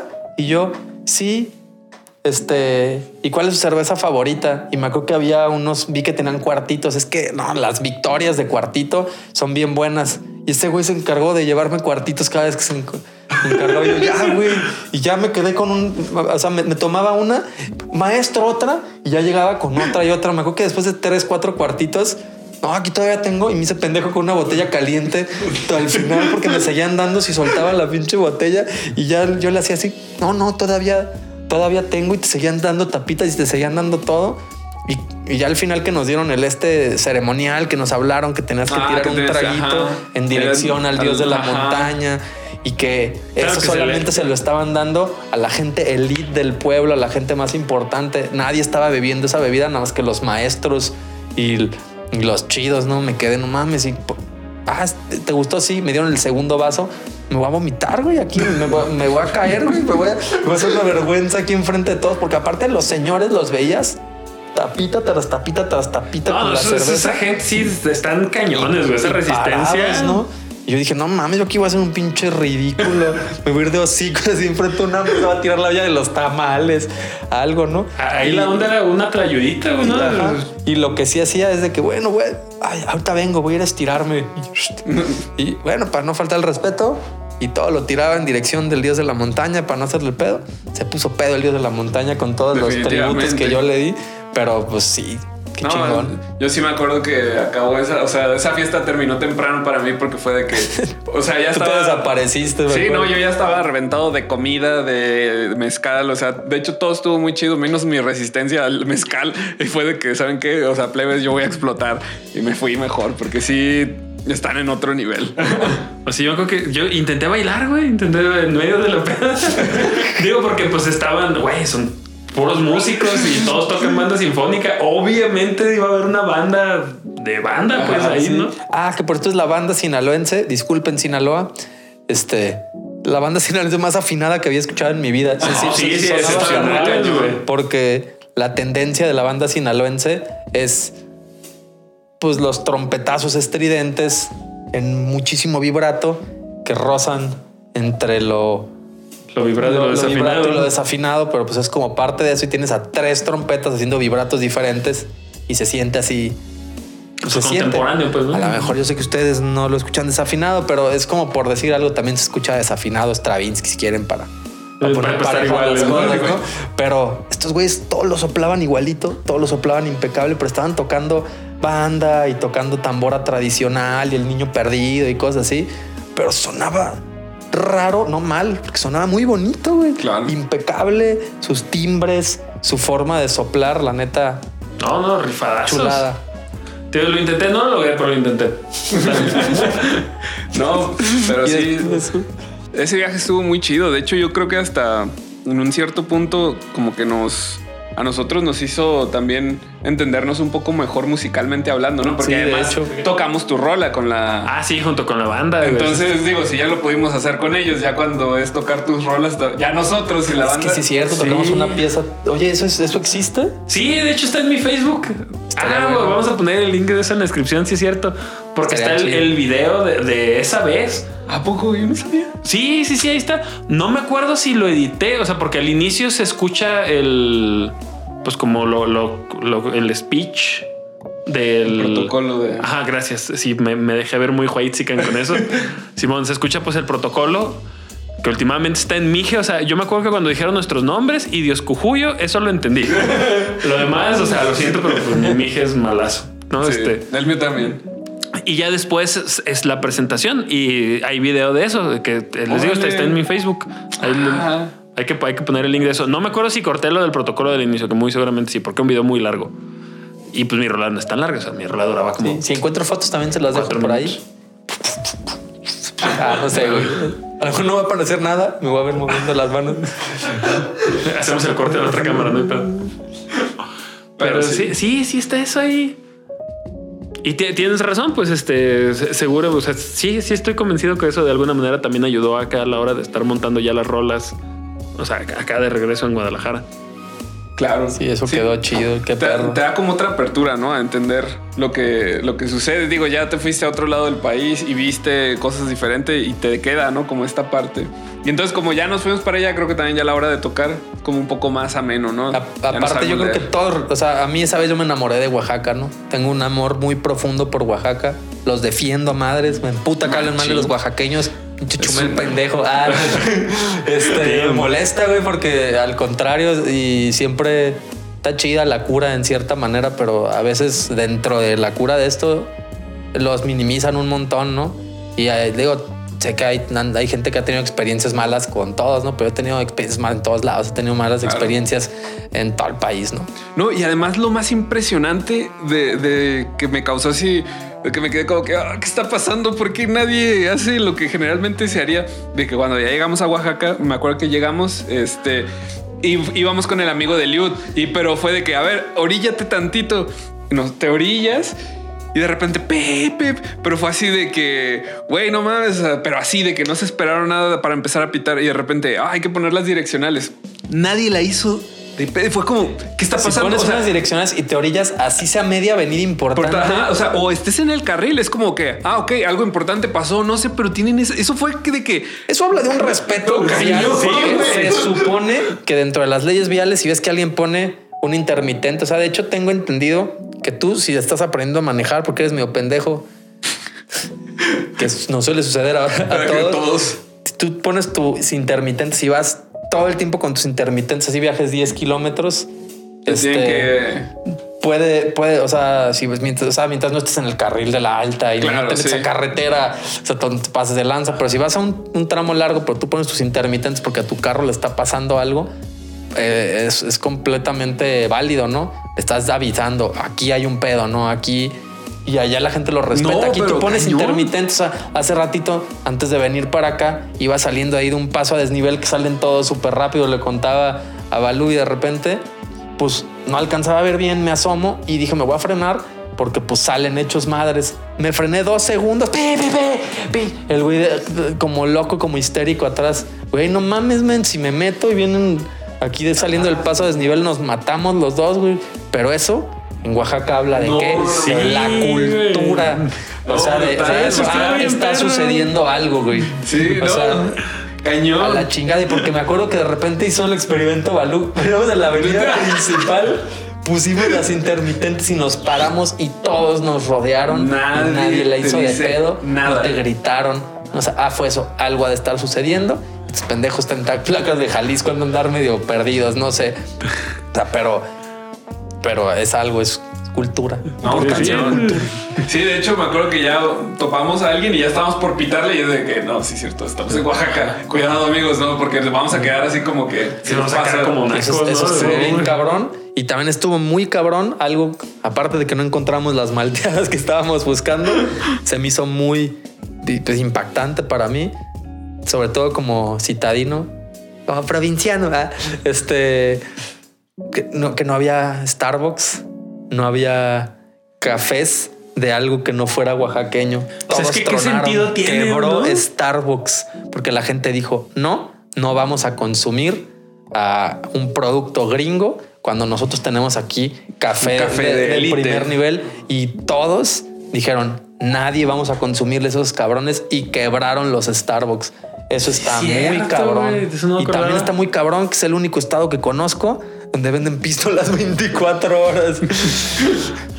no, pues es Pero, necesario. pero eso lo del café se me hizo muy, muy cabrón de que, oigan, y se han fijado, no me acuerdo quién fue, alguien puso, hizo la observación Roger, algo así, oye, no hay Starbucks, ni Black Coffee, ni nada, nada, o sea, Italian Coffee, nada, en ningún lado. Son puras tiendas de café locales completamente que tienen un panecito, pan de yema delicioso. Ah, Ay, no, Oaxaca, no te acabes. sí, la verdad, si tienen la oportunidad de ir a conocerlo, es un viaje que vale, muchísimo la pena.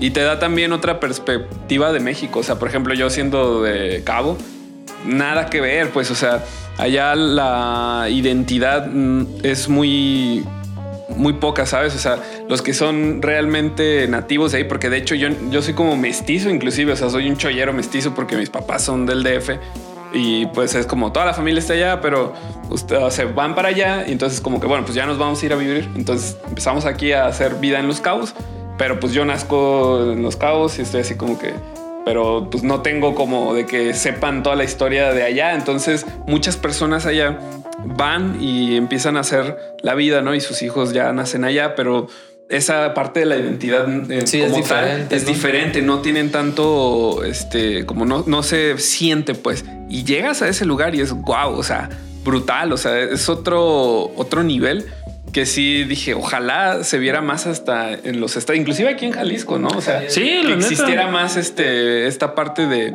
del folclore que hay aquí, que se pudiera rescatar, ¿no? O sea, sí, o sea, que no lo dejen para los festivales de bailar en las plazas y ya, porque a eso está reducido el folclore aquí en estas partes. para septiembre, ¿no? En septiembre nos ponemos traje de charro y. En Michoacán. Ah, sí, la danza de los viejitos para que se entretengan los turistas. No mames, es más importante que eso. O sea, ay, ya ya, no vuelvo a saber nada de eso. O sea, y, no. Y a ellos sí, sí, o sea, todos lo... O sea, yo creo que ha de haber sus excepciones, ¿no? Pero a mí sí me impresiona como eso y el, nivel musical en general de músicos. O sea, todos los amigos que tengo que conocen a un oaxaqueño o cocina perrísimo o es un excelente músico, güey. O sea, ah, digo, yo conozco muchos músicos, pero es como un, como un denominador. Pues ya es que nos decían que cuando hacían audiciones para entrar al Conservatorio Nacional de Música, que la gente veía que llegaba el camión de Tlahui de Oaxaca y que decían, ah, no mames, ya llegaron los oaxaqueños y se iban, güey. ya, adiós. Esos güey son los que van a quedar, son los que mejor leen, los que mejor interpretan, los que mejor tocan. Entonces me, me da a entender como que hay muchísimos oaxaqueños en la Sí, pues de hecho, uno de los cuates que a los que le dimos el curso, de los más grandes que se graduó, él quedó en la nacional y yo, hey, no, pues ya quedé chido, así, pero también súper amable, súper sencillo. Sí, de hecho en Jalapa también pasaba lo mismo, o sea, los días de audición para, para todo lo que era instrumentos de viento, madera y metal, si eran de, ah, güey, este, vinieron los oaxacos y ni hagas la audición, güey, espérate el siguiente calendario. sí, güey. neta. Wow. Neta. No, pues qué nivel es, de verdad, es un nivel que... rifados, güey. Está cañón. Igual, pues acuérdense, o sea, vamos a intentar dejarse en la descripción este, los links para Spotify y todo de pues de estos vatos, ¿no? Para que conozcan el trabajo del SECAM. Sí, también estaba ahí, por ejemplo, la, la ayuda Ah, la Tlayuda Power Band, claro. oye, pero y tocaron en el Vive Latino, no sé en qué, edición creo, según yo, pero están brutales lo que hacen. Ah, sí. Buenísima la Tlayuda. Aparte se llama la Tlayuda, no mames, no hay más. Pequeño que una Tlayuda con Tlayuda Brass Band, Power Band. Power Band. Pero Power con G y con diéresis. Power Band. No, y además está bien chido. De hecho, con ellos se hacía bien cagado, ¿no? Que decían de empezaron a tener muchas giras por DF y que como que la misma gente decide, ah, son los que hacen jazz del rancho. Y ya se, lo quedaron. O sea, ellos mismos adoptaron esto como, oye, ¿qué tocan? Jazz del rancho, güey, ¿no? No manches. Está súper chido. La neta es una bandotota. De hecho, si pueden, vamos a dejar todo por aquí. Este. Aquí abajo en la cajita de comentarios, ¿no? Si hay links, búscanlos también. Ya para cerrar, que está bien chida la plática, la plática. y todo, pero Cuéntanos qué pedo con tus proyectos, qué andas haciendo musicalmente. Pues ahorita estoy con, con la Moni, bueno, Moni Science, ¿no? Digo, a veces también yo creo, tengo esta imagen de que todo mundo conoce a las personas que yo conozco, ajá. Entonces es como de que si no, pues de, repente, ah, sí, el Dani, ¿no? Eh, ¿Cuál Dani, güey? O sea, hay un chingo de Danis, ¿no? Y yo, pues el Dani, el Dani. El, Dani, el del Dani yo, güey, el de las 10, ¿cómo no? Obviamente. ¿Qué otro Dani podría ser? Exacto, ¿no? Pero bueno, está Money Sign y yo estamos, este, con lo de frenesí, digo, ha sido una serie de, de, cosas así que nos hemos venido desde la pandemia y luego pues Rodrigo se salió y él tenía otras, eh, otros proyectos. Y entonces ahorita estamos retomando todo, todo, todo, pero desde otra perspectiva, hasta en un punto más eh, maduro, ¿sabes? Como que te ayuda mucho la escuela, ciertamente. De hecho, no sé si haya personas que tengan, o sea, que vean el podcast por curiosidad, pero definitivamente estudiar música es algo que vale la pena, solo si te apasiona y estás dispuesto a la chinga que va a hacer eso. Porque nos ayudó mucho ver esta etapa de frenesí en la etapa universitaria, luego como maestros y luego ya este, haciendo un poquito de cosas como más este, centradas a los objetivos que buscábamos. Y ahorita pues ya en un punto en el que tenemos que volver a replantearnos las cosas de una manera un poco más eficientes y que sean funcionales para los dos. Entonces, pues bueno, pronto ya van a, digo, dependiendo de cuándo salga este episodio, pero también pronto van a ir este, checando un poquito más de lo que de hecho, estamos ¿cómo haciendo. pueden encontrarlos en redes sociales? Frenzy Trio MX en todas las redes sociales y eh, en Spotify Frenesí Trio. De hecho, deberíamos de poner el link de, Sí, de Frenesí. sí, de hecho, ahí lo dejamos y les ponemos por ahí todo. Pero sí, ciertamente hemos tenido un rezago en esa parte, ¿no? En las plataformas, por ejemplo, en Spotify solo está el, disco de prólogo, pero pues composiciones tenemos hasta aventar para arriba, ¿no? Entonces ha sido una cuestión de empezar a visualizarlo desde un enfoque diferente y sobre todo que tenemos pues este proyecto con poco convencional, ¿no? De que la gente a veces se aturde o le, le crea como un poco de conflicto de ¿dónde está la guitarra? y por, ¿por qué no cantan? Y es como que como que un poco esto, ¿no? Y lo que mencionabas de, de la tlayuda, ¿no? Que dicen, ah, es jazz del rancho, ¿no? O sea, como que en específico ya no hay voces, ah, eso es jazz. Eso es Ah, algo... claro, ¿no? No hay voces, tiene que ser jazz, güey. No, ¿qué más va a ser? Claro. Sí, sinaloense es jazz basados en esta lógica, güey. Entonces sí, a veces hasta es difícil la misma barrera, ¿no? De que estamos pensando para nuevos, este, para unas escuchas diferentes. Entonces ya pronto van a ir sabiendo un poquito más, pero pues en eso es lo que estamos. Es un proyecto que la verdad le dedicamos muchísimo amor, le dedicamos muchísima paciencia sobre todo, ustedes saben, ¿no? Cuando trabajas con alguien más, los choques de repente de ideas, pero buscamos lo mejor. Y qué chido. Y un ensamble diferente, la neta. Eso está chido su, su propuesta de cómo resolver pedos, ¿no? De hecho, en un episodio, en el episodio pasado con Tony Valle, él hablaba de eso, de que encasillan con el chelo puedes hacer eso. ¿Y por qué nada más, no? O sea, no nada más puedes tocar una orquesta y detrás de una trill. ¿Y por qué? No, el chelo no está diseñado el rock. ¿Y por qué no? No, o sea, Claro. eso. Y se me hace curado. O sea, está bien chido. Sí, la dices, misma bueno, postura el- de este lado. El piano trío, o sea, entendido desde el- como la perspectiva popular, pues que el piano trío que es este bajo, batería, piano, pues claro, ¿no? O sea, te lo cuentan y dices, ah, pues obviamente esto es jazz, ¿no? Como lo de Medesky, Martin and Wood, pero después dices, no, bueno, ¿por qué tiene que Exacto. Sí, entonces tratamos de llevar esa parte a un nivel muy único, lo que hablábamos de la identidad, ¿no? Obviamente, pues todavía sigo reaprendiendo qué significa ser músico y en México, ¿no? Y buscando pues una raíz propia además, ¿no? Porque Sí, es muy, muy interno, ¿no? Decir esa, esa cuestión, pero tratamos de hacer eso, tratamos muy, muy fuerte de evocar un mensaje, sobre todo que, el- que las emociones sean el vehículo, ¿sabes? Que te va a llevar. Y al no tener letra, creo que funciona mucho en esta parte de que a veces tú creas una composición. Por ejemplo, la, la que grabamos ah, hace poco. Ah, ya, sí, ajá. De hecho, se me hizo bien chida porque a mí me evocaba ciertas cosas, ¿sabes? Y yo, yo estoy casi seguro que no iba por ahí como hiciste la composición. Sí, y eso más probable, ¿no? Pero Pero- eso está bien chido porque quiere decir que das pauta a que el escucha se, se, se ponga en ese papel y diga, a ver, ¿qué es lo que representa para mí? De hecho, yo me acuerdo que cuando Marcos ya después escucharán la rola, así habló, se llama, ¿verdad? Así habló. Este, sí, ahora así habló Zaratustra, tengo entendido que fue la inspiración, ¿no? Sí, pues eh, la, la neta coincidió con que estaba releyendo el libro y estaba analizando eh, así sistemas teóricos de otros músicos. Y según yo quería agarrar este, porque encontré un audiolibro de Así hablo Zaratustra también, ¿no? Que me gustó, porque todos los, los audiolibros que he escuchado estos están como en español de España y... Joder. Que es Sí. el peor español de todos, disculpen amigos españoles, ustedes lo saben, güey. Es, es el español espurio, el español auténtico obviamente es el de México. El español más chido es el de los capítulos perros de Dragon Ball y de los Simpsons, todos sabemos Obviamente, sí. E- Ese, e- ese, con ese español deberían enseñar a hablar español los extranjeros, la verdad. Pero bueno, est- estaba con esas y según yo quería hacer este samplear voces de la audiolibro y todo. Y al final ya ni quedó nada de eso. De hecho, yo me hago que en un punto me pasaste así de unos midis que hiciste porque la idea es que todo estuviera como sintético así.